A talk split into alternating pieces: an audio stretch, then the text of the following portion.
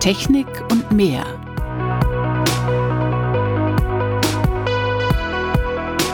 Faszination Meerestechnik.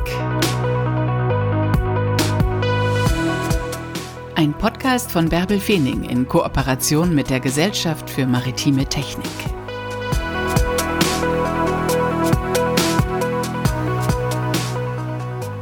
Herzlich willkommen zu dieser Podcast-Folge, in der sich alles um kanadische Meerestechnik dreht. Ich spreche heute mit Enrico Nake. Der arbeitet in der kanadischen Botschaft in Berlin und hilft kanadischen Firmen dabei, einen Fuß in den deutschen Markt zu bekommen. Und zwar überwiegend Firmen aus dem Bereich der Meerestechnik. Denn Meerestechnik, Ocean Technology, spielt in Kanada eine ganz große Rolle. Klar, das Land hat viele, viele Kilometer Küste und da hat die Meerestechnik einen anderen Stellenwert. Neben diesem kurzen Gespräch hier in dieser Podcast-Folge gibt es noch ein ausführliches Gespräch in dem englischen Pendant dieses Podcasts Technology and the Sea Fascination Marine Technology. Da beschäftigen wir uns heute ausführlich mit der kanadischen Meerestechnik. Herzlich willkommen, Enrico, in Berlin. Ja, hallo. Hallo, Bärbel. Vielen Dank für die Einladung. Ja, wir machen eine kurze deutsche Podcast-Folge, denn wir haben gerade eine lange englische Podcast-Folge aufgezeichnet, der es um die Bedeutung der Meerestechnik in Kanada geht. Und du bist Experte da, weil du in der kanadischen Botschaft in Berlin arbeitest, Enrico. Magst du kurz uns erklären, was du da machst? Genau. Also ich arbeite in der kanadischen Botschaft beim sogenannten Trade Commissioner Service. Das ist das kanadische Pendant zum deutschen Germany Trade and Invest. Also das ist eine äh, nationale Exportfördergesellschaft, die gehört zu Global Affairs Canada. Und wir sitzen immer unter den Dächern der kanadischen äh, diplomatischen Mission, also der kanadischen äh, Botschaften oder eben Konsulate im jeweiligen Land. Und ich arbeite hier in der kanadischen Botschaft in Berlin und äh, meine Aufgabe ist es, kanadische Firmen dabei zu unterstützen, einen Fuß in den deutschen Markt zu bekommen, erstmal den deutschen Markt zu verstehen, also wie der funktioniert, und dann eben entsprechend teile ich mein Netzwerk mit äh, den Firmen und versuche die Firmen hier mit den entsprechenden Partnern beziehungsweise Kunden äh, zusammenzubringen. Und das machen wir eben mittels verschiedener, sagen wir mal, Instrumente. Also ich organisiere dann Delegationsreisen in die eine Richtung oder eben in die andere Richtung nach Deutschland. Ähm, Teilnahme an Messen ist auf jeden Fall ein wichtiger Aspekt und Genau, das ist, äh, das ist so mein äh, Fokus. Ich fokussiere mich eben auf den maritimen Sektor. Die maritime Wirtschaft ist einer meiner Schwerpunktbereiche. Und äh, was wir auch noch machen, wir unterstützen auch deutsche Firmen, die Interesse haben, nach Kanada zu gehen und da eben zu investieren, also sprich eine Niederlassung zu eröffnen. Also diese Form von Investment, Investitionsprojekten, die unterstützen wir auch von der Botschaft aus. Nun ist Kanada das zweitgrößte Land der Erde und das Land mit der längsten Küstenlinie. Also so viel mehr. Der, der Pazifik, der Atlantik. Und die Arktis, ja. Und die Arktis, genau. From coast to coast to coast, sagt man in Kanada. Da sitzen wirklich Experten für Meerestechnik. Sind die daran interessiert, in den deutschen Markt der Meerestechnik reinzukommen? Ja, auf jeden Fall. Also die, wie du ja gerade sagtest, also Kanada hat die längste Küstenlinie. Das sind 243.000 Kilometer Küstenlinie ungefähr. Und die kanadischen Firmen, die haben definitiv Interesse an Kooperation äh, mit deutschen Firmen beziehungsweise Institutionen, wie zum Beispiel dem Fraunhofer Institut. Also das Fraunhofer Institut so in der Form ist natürlich sehr spannend für kanadische Firmen, um Co-Entwicklung, eben äh, Technologien eben weiterzuentwickeln oder eben an den deutschen Markt anzupassen.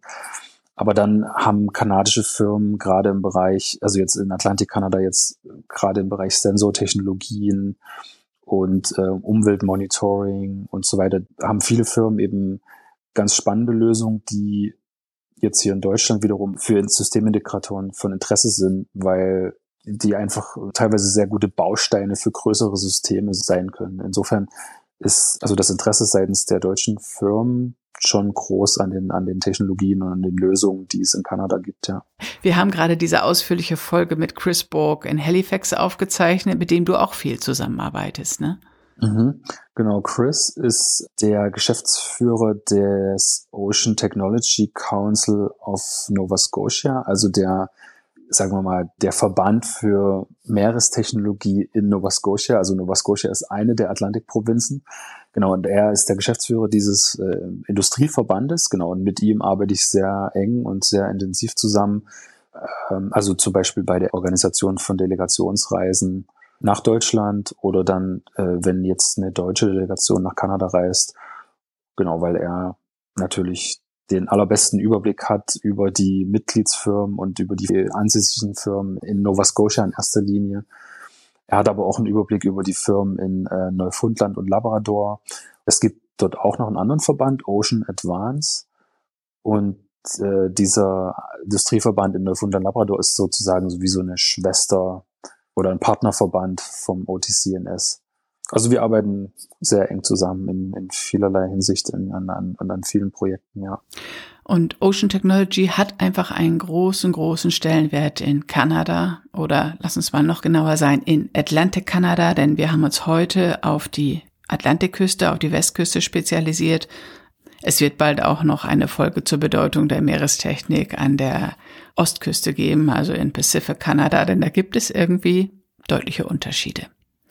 Chris hat jedenfalls erzählt, dass es in diesem Ocean Supercluster, das es gibt, dass dort 1900 Unternehmen und Institutionen zusammengeschlossen sind. 1900 meerestechnische Unternehmen und Institutionen. Genau, ja. Also der maritime Sektor oder Meerestechniksektor oder maritime Sektor generell hat natürlich einen großen Stellenwert in Kanada. Das sieht man eben daran, dass es einmal diese, dieses Ocean Supercluster gibt. Da, ja, ich glaube, da sind eben diese 1900 Firmen Mitglied, aber darüber hinaus gibt es ja dann noch andere Firmen. Aber ja, schon alleine die Tatsache, dass es dieses Ocean Supercluster gibt, was ja, also dies, das Geld kommt ja von der Bundesregierung, von der kanadischen, äh, zeigt schon, dass die maritime Industrie da auf jeden Fall einen sehr hohen Stellenwert hat. Und äh, entlang der Küsten kann man ja sehen, dass es da noch andere so Leuchtturmprojekte gibt, wie zum Beispiel Cove. In Dartmouth ist das eigentlich. Cove, das ist das Center for Ocean Ventures and Entrepreneurship. Ähm, das ist ein ziemlich großes, etabliertes ähm, Zentrum, wo sich, ähm, meine, ich meine, 60 bis 70 ähm, Firmen äh, also eingemietet haben mit einem kleinen Büro und da eben gemeinsam an Projekten arbeiten oder eben Synergien nutzen. Ähm, dann hat jetzt vor ein oder zwei Jahren Pier aufgemacht. Das ist ähm, direkt auf der anderen Seite der Bucht. Es ist ähnlich wie, wie Cove, aber der Fokus liegt eher so auf die maritime Industrie in Bezug auf äh, Hafen und Hafenlogistik und äh, dann auch den Bezug eben zu den Schiffen. Genau. Also das sind so zwei äh, Leuchtturmprojekte, aber da gibt's noch viele andere und die zeigen auf jeden Fall die, ja, die Bedeutung des Sektors in Kanada. Und vom 12. bis 14. Juni findet in Halifax die große H2O-Konferenz statt, die Ocean Technology Messe in Kanada. Und da wirst du auch mit der Delegation hinreisen. Genau, wir arbeiten gerade daran, eine deutsche Delegation zusammenzustellen. Und also haben jetzt Gespräche schon mit ersten Firmen geführt und bauen da jetzt eine Delegation und dann für die Delegation auch ein Programm zusammen. Genau, und hoffen da eben viele interessierte Firmen zu finden, mit denen wir dann nach ähm, Halifax reisen können, um an der H2O-Konferenz teilzunehmen. Die Konferenz besteht aus zwei Konferenztagen und dann auch einer Ausstellung und dann einem sogenannten Cove Demo Day. Und bei diesem Demo Day, da können Firmen ihre Technologien dann eben live im Wasser, unter Wasser präsentieren. Genau, wir gucken da, dass wir dann ein schönes Programm und eben natürlich das A und O sind ja immer die Kontakte und das Netzwerk eben, dass wir die kanadischen Firmen mit den deutschen Firmen dann bestmöglich miteinander vernetzen. Das ist eine, eine enge Verbindung zwischen Kanada und Deutschland im Bereich der Meerestechnik, oder? Ja, auf jeden Fall im Bereich der Meerestechnik, auch in anderen Bereichen und jetzt äh, durch den Kanzlerbesuch im letzten Jahr im August und der ja, Bedeutung äh, der Beziehung zwischen Deutschland und Kanada ja auch in anderen Bereichen äh, hat natürlich jetzt, also Kanada hatte schon immer einen guten Stellenwert in Deutschland und äh, umgekehrt ja auch. Also da war schon immer eine ziemlich enge Verbindung da, aber jetzt gerade noch mal viel mehr. Ja. Super. Enrico, jetzt haben wir schon ein bisschen ausgeplaudert und alle, die da richtig einsteigen wollen, denen legen wir jetzt die englische Version dieses Podcasts nahe. Technology and the Sea, Fascination, Marine Technology, die aktuelle Folge über die Ocean Technology in Kanada. Mit Enrico Nake und Chris Borg. Das war's für heute. Danke, Enrico, dass wir hier nochmal kurz in Deutsch darüber reden konnten. Ja, sehr gerne. Vielen Dank und ich freue mich über die Gelegenheit und ja, wer Interesse hat an, an Kooperation mit kanadischen Firmen oder an den Lösungen und Technologien, äh, die kanadische Firmen anbieten, dann ähm, genau stehe ich gerne zur Verfügung mit äh, den entsprechenden Kontakten. Ja. Super, danke Enrico. Das war die heutige Podcast-Folge. Ich habe mich mit Enrico Nake unterhalten, dem Trade Officer in der kanadischen Botschaft in Berlin.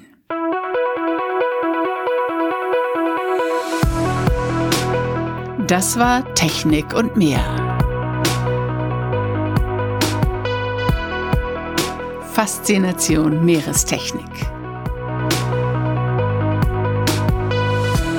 Ein Podcast von Bärbel Feening in Kooperation mit der Gesellschaft für maritime Technik.